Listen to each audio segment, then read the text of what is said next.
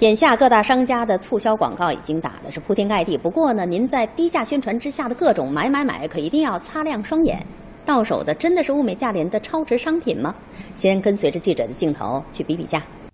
记者在天猫双十一主会场挑选了一款总销量达到八万多件的棉柔巾，在众多商品评价中，去年双十一过后，不少买家给出了质疑商品质量的评价。买家认为，与平时原价购买的产品相比，双十一购买的棉柔巾厚度明显降低，偷工减料。在天猫上销量非常火爆的日用品和家纺用品，网上超市和实体店超市价格的差异是不是真那么大呢？记者走访发现，实体店店里部分产品的规格和电商平台上的并不一样。比如说，这袋某品牌的天然皂粉，实体店里的售价是三十九块八，而电商平台的售价是二十七块九。不过，实体店的规格是二点五千克，而电商平台的规格是二点二五八千克。记者发现，很多实体店里售卖的日用品，在电商平台上销售的规格都有所不同。不仅如此，一些家纺平台还分出了电商版及线下版，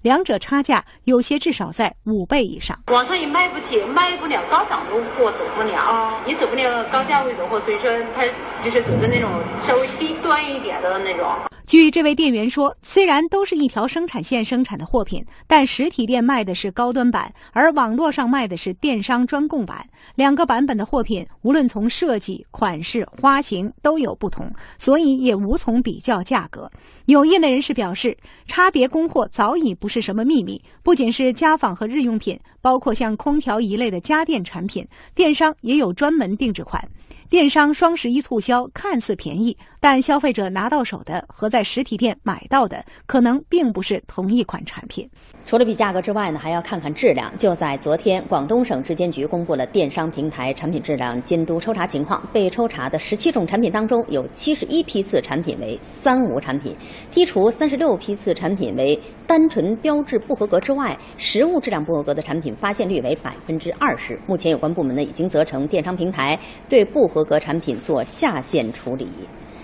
每年双十一巨大成交量的背后，都经常隐藏着假商品、假促销、假承诺等多种假象。针对这些情况，国家工商总局七号召集了多家电商，要求促销活动组织者和经营者要遵守促销活动规范，不得先涨价再打折，借机以次充好、以假充真。质检总局于近日下发通知，决定在全国开展双十一消费品电商领域执法打假集中行动，届时还将集中曝光典型案件。对于可能出现的网上销售假冒伪劣商品问题，商务部表示将会同有关部门加强对网络交易平台的监管，严厉打击违法行为。